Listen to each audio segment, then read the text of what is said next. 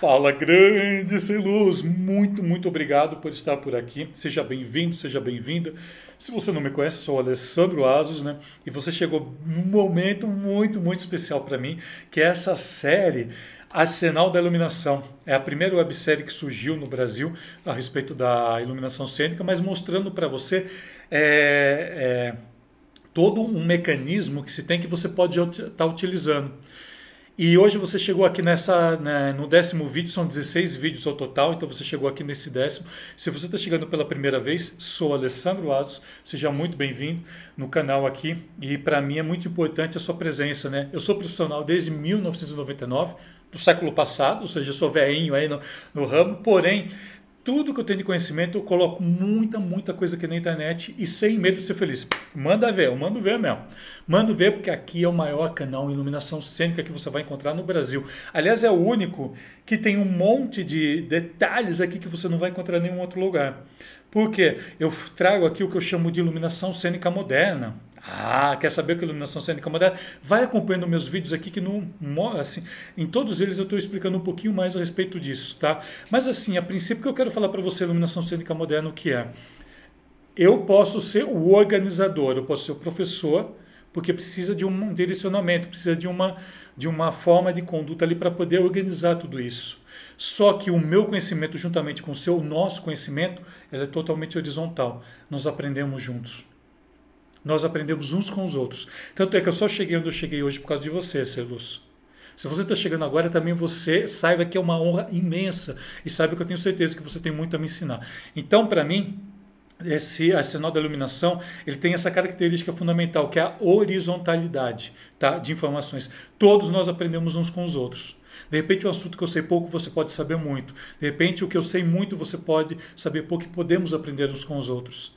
E o curso de iluminação cênica online ele é totalmente pautado em cima disso. Por isso que hoje ele tem 26 horas. Né? Aqui esses 16 vídeos dão aproximadamente 2 horas e meia, mas para mim é uma honra estar tá abrindo aqui para você, para você conhecer um pouco mais. Então, deixa seu joia, ativa as notificações agora para receber todas as informações e bora iluminar o mundo, que hoje a gente vai falar no vídeo sobre instrumentos de iluminação. Nunca te ensinaram isso, né, Celus? Nunca te ensinaram. Isso é um nome extremamente técnico para a gente se referir a tudo que a gente utiliza na iluminação. Aliás, não sei se já te contaram também, softwares são instrumentos, consoles são instrumentos, né? além de todo o material que nós temos. Então eu vou estar conversando a respeito disso, mas de uma maneira bem técnica, como você nunca viu igual. Combinado? Então, olha, bora, bora para o vídeo aprender um pouco mais sobre instrumentos de iluminação. Bora iluminar o mundo, bora! Vamos falar agora de instrumentos de iluminação. Né? Falando de instrumentos de iluminação agora, né, indo para uma outra parte aqui do curso, vai dar certinho aqui o tempo para a gente terminar. Todo instrumento de iluminação ele vai ter que ter uma fonte de luz. O que é uma fonte de luz que a gente viu agora há pouco? Lâmpada. Todo instrumento de iluminação vai ter espelho refletivo. Todo instrumento de iluminação ele vai ter uma carcaça. Todo instrumento de iluminação ele vai ter uma lente. É, bom, fontes de luz. Acho que eu já mostrei algumas coisas, né? Eu vou mostrar aqui novamente.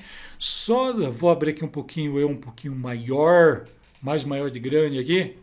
Só para gente brincar aqui, ó. Só para mostrar para você. Fonte, fonte de luz. Todo ele tem fonte de luz.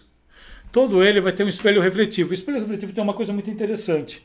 Ah, ele, o espelho refletivo ele tem três formas, né?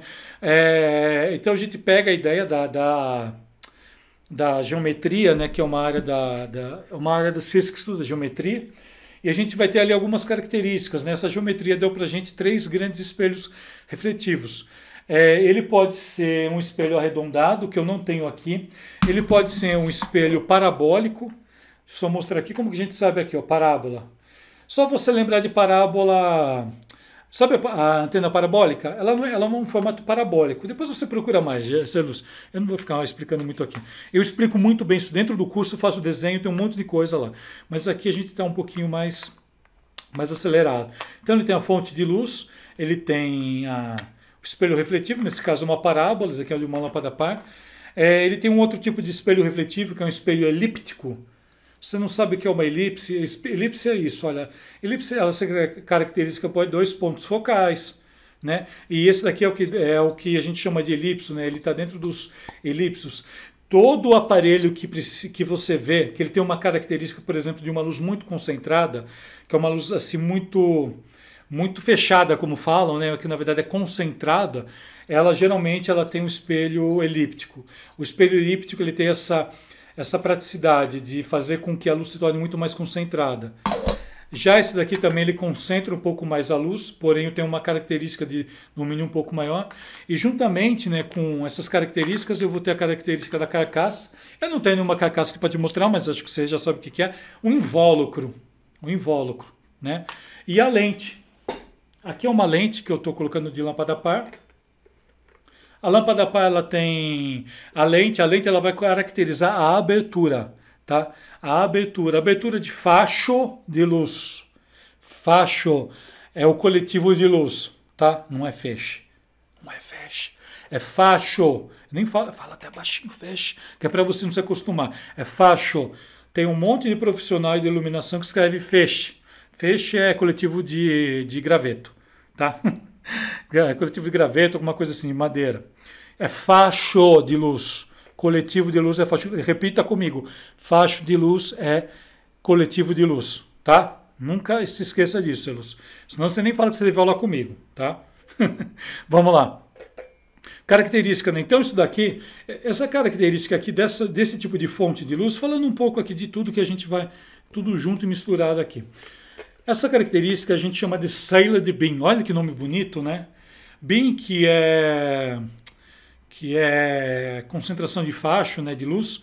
Quando a, gente, eh, quando a gente se refere ao BIM, a gente está se referindo à concentração de luz que ele tem, a produção de luz de um facho, de um facho concentrado. Tanto é que tudo que você vê de fonte de luz, mesmo LED, que você vê às vezes BIM, são geralmente fachos mais concentrados de luz, são fachos mais estreitos ele tem essa característica é, fundamental. Não tem, não tem uma tradução tão perfeita. Ela, a tradução no Brasil a gente traduz o BIM como isso, como estreito, como facho concentrado, tá?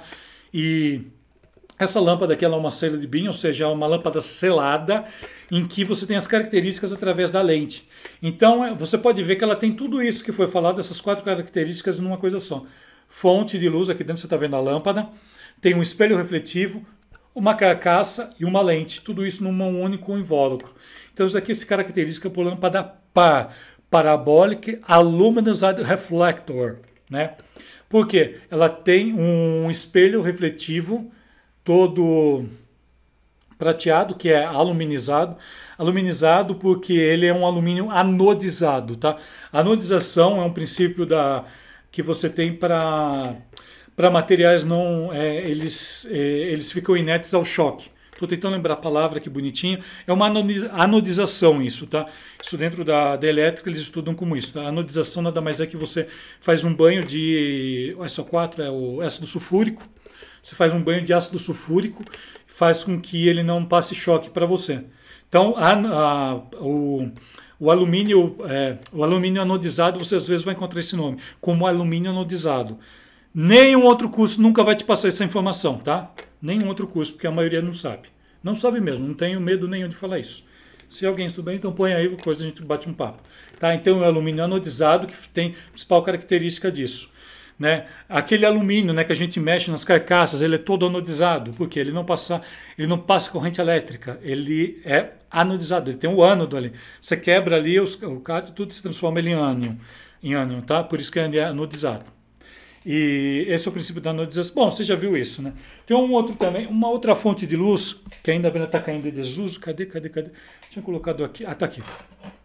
Que é esse aqui. Às vezes a gente vai ver uma fonte de luz, né? Deixa eu vir aqui porque está mudando de cor ali. Ó. Essa aqui é a lâmpada palito. Olha o perigo de. Você está vendo que ela está pretinha aqui? Isso daqui é porque ela queimou. Você está vendo que ela está tortinha? Deixa eu colocar aqui para ver. Aqui. Acho que dá para ver como ela está tortinha, né? Porque ah, esse vidro que foi colocado, o vidro eles têm uma característica dentro da, da iluminação que eles têm que ter um eles têm que ter o boro, né? O boro, boro sílico, algum nome assim. Né? É, uma, é uma formação química que tem lá, tudo que faz que faz com que aguente o calor. O boro ou boro, boro ou boro. Agora não lembro o nome do elemento, é um elemento químico. É, então, o que, que acontece com esse tipo de vidro aqui? Você vê claramente que ele não tem, ele não tem resistência ao calor. Imagina isso daqui cai. Isso daqui é feito em aparelho que é assimétrico, né? Que é assimétrico, que ele vai lavar tudo. Então é super perigoso. Então tenha muito cuidado com lâmpada barata. Ainda bem essa lâmpada está caindo em desuso, mas eu tenho ela só para mostrar. É uma fonte de luz também. Uma fonte de luz. Vamos ver uma, umas outras características aqui. Né? Então aqui você já viu, já mostrei tudo né? Não vou estar mostrando aqui coisa, carcassinha, que carcaça também não tem muito o que fazer. Dentro da sua casa também você não tem carcaça, o LED ele tem carcaça, né? Inclusive é uma carcaça de LED também, só para você ver. Uma outra característica também aqui importante. Né, nós temos os refletores convencionais, o que a gente pode ver aí. Essa linha aí é que você está mais acostumado a ver, né? É uma linha é, convencional, de concentração. Então nós temos a linha de concentração que ela vai conseguir trabalhar né? Opa, agora que eu vi que eu não abri aqui para você, Celuz, que coisa feia. Coisa feia, já está na hora de parar para almoçar, né? Vou mandar mais porque a gente já para para almoçar, tá, Celuz, tá bom? eu já abri aqui para você direto já, né? Nós temos os, os refletores mais convencionais aí, que é elipsoidal, PC Fresnel, lâmpada par, a carcaça lâmpada par, a Pimbim, né? acho que é a Pimbim ali, ou a CL, tanto faz. Elas têm uma característica de concentração, ou seja, são refletores que têm lente. Os refletores geralmente que tem lente, a gente consegue fazer, é, consegue dominar essa concentração dele. Então nós chamamos de concentração. Nós temos também os instrumentos de inundação. São duas características bem interessantes e muito importantes, viu? Muito importantes, principalmente se você for trabalhar com LED. Se você for trabalhar com LED, às vezes você vai ver esse tipo de, de nomenclatura. Os instrumentos de concentração, ou seja, que eles têm concentrados, ou instrumentos de inundação, como por exemplo Satellite, Color Tran. Né? O Color Tran leva esse nome por causa da, da marca dele, mas eu falo numa boa aqui, que é um nome super conhecido e que são que eles têm esse sistema ali, né, o, que ele tem sistema simétrico e assimétrico né, de estar tá trabalhando. Mas geralmente eles são feitos para fachadas, são, feitos, eh, são feitos para para a gente fazer cicloramas, dioramas, né? É para isso que ele é feito. Ele não tem, a gente não consegue controlar o facho de luz dele. Pá, ele vai. Isso no convencional, tá? Depois a gente já vai ver o robótico. Olha que interessante isso. Né? A gente vai ver ali as fontes de luz né, de concentração. O instrumento de concentração tem fonte de luz? Tem. Inundação? Claro que tem. Claro que tem fonte de luz. Senão não é instrumento de iluminação. Instrumento de iluminação é o nome técnico para o refletor. Instrumento de iluminação é o nome que você vai ver usar diretamente. Você vai ver usar diretamente ele, porque é ele é um, um termo técnico e eu só uso termo técnico. Tá? Eu uso muito termo técnico. Opa, ah, calma que já falo, já falo daquilo. É, ele vai ter um espelho refletivo, sim, todos eles têm. Tem a carcaça, sim, tem. Tem lente? Inundação não tem. Às vezes você vai encontrar vidro, né? quando você trabalha, por exemplo, com HQI para trabalhar com externo, que você joga para fachada, tudo. É, você vai ver que ele tem um vidro, aquele vidro é para segurança porque a fonte de luz em HQI, que é essa lâmpada zona bonitona aqui, ó, você vai ver, lembra que eu mostrei agora de pouco? Ela tende a explodir devido aos gases que tem aqui dentro, devido à, à forma com que ela trabalha, todo o dimensionamento. Se você não pega uma, uma marca tão legal, apesar que ela está sendo cada vez mais substituída por LED, ela está caindo em desuso, muito, muito em desuso, muito mesmo. Se você pega uma fonte que não é legal de uma é, de, um, de, uma fabricante que não é interessante pode explodir, tá? É bem perigoso. Por isso que ela tem que ter o vidro, mas aquele vidro é só um vidro para poder aguentar. Ele também, agora o sílico, tudo que ele tem que aguentar, a, ele tem que aguentar ultravioleta de tipo de lâmpada, ele tem que aguentar também um pouquinho do infravermelho ali, porque esquenta tudo ali dentro, porque você tem o reator tudo conectado ali, o, o reator ali vai jogar vibração de, de. Enfim, né? gente, assim, tenha muito cuidado quando a gente trabalha com lâmpada mais convencional. Tá? Tenha muito cuidado, principalmente com esse tipo de lâmpada aqui. Já o LED não tem tanto esse problema.